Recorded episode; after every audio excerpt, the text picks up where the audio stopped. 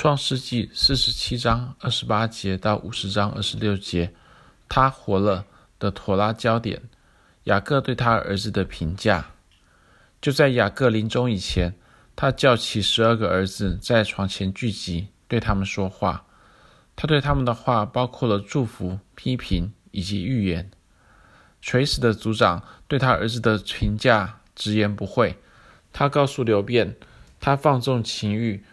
滚沸如水，创世纪四十九章四节，他指责西缅和利未，怒气暴烈可咒，愤恨残忍可阻，创世纪四十九章七节，并评价以撒迦为强壮的驴，创世纪四十九章十四节，他称但为道上的蛇，路中的虺，创世纪四十九章十七节，他告诉便雅悯他是撕裂的狼，创世纪四十九章二十七节。我们不禁要问：为什么雅各如此严苛地批评他的儿子？现代正统犹太教拉比宾哈斯·培利认为，雅各的目的是要帮助他们。他的诚实评估教导他们要认清自己的长处和短处。作为他们的父亲，他可以说出其他人不会告诉他们的话。拉比宾哈斯·培利他写道：“由于缺乏对我们真实自我的确切认识。”我们的生活往往变得混乱和纠缠不清。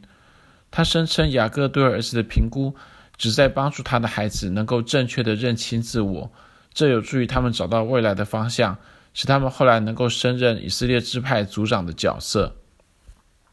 拉比宾哈斯培利从心理学的角度来解释妥拉的方法具有独特的吸引力。父母的职责是帮助孩子了解自己的长处和短处。建设性的批评有助于建立孩子的品格，并加强孩子对自己和他人的敏感性，同时提高孩子的社交能力。但是另一方面，来自父母的批评也有可能损伤孩子的自信心，或是误导孩子走向错误的方向。也许雅各最后对儿子们的话不但没有帮助他们，反而是有害的。当他们的父亲在临终前用如此负面的描述来刻画他们时，他们会如何看待自己呢？而另一方面，并非所有拉比都同意认清自我是雅各对儿子们进行批判性评价的原因。拉比 Don Isaac Abravanel 提供了另一个广为犹太拉比所接受的解释。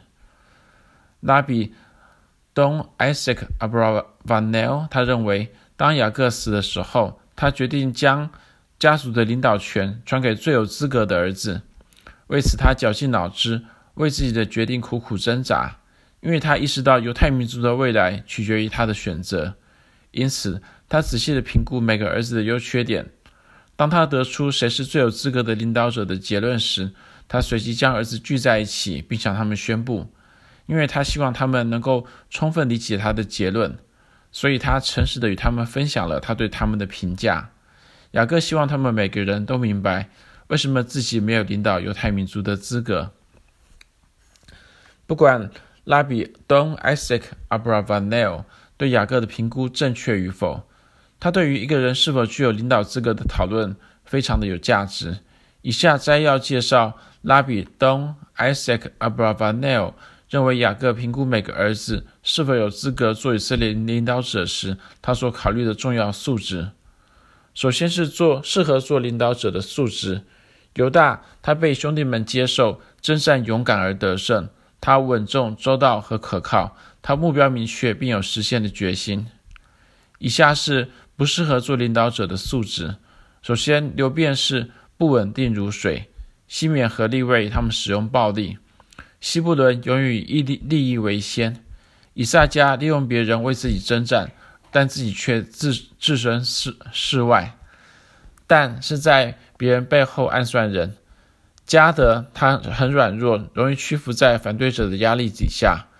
亚设跟拿弗塔利他们服侍他人却不被尊重。约瑟被兄弟们恨恶和不信任，便雅敏则缺乏明智的判断力，判断力并且不关心他人。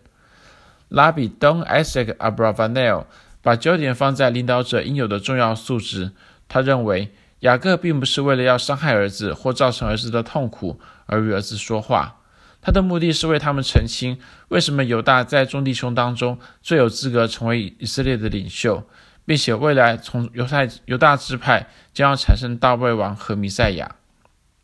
多数犹太拉比认为，雅各对儿子们最后的话，并不完全是祝福或是应许，而更多是雅各对他们的行为和个性做出坦率和诚实的评估。雅各的目的是让儿子们提供一些关于他们自己的重要洞见，使他们未来能够胜任各自支支派族长的角色。而通过这样做，雅各还建立一个有价值的标准，来判断一个人适合是否适合成为领导者。以上是摘译自。Harvey J. Fields 的当代土拉注释卷一创世纪。以下是译者的补充说明。基本上，犹太拉比相信临终前的雅各有从神而来的属灵洞见。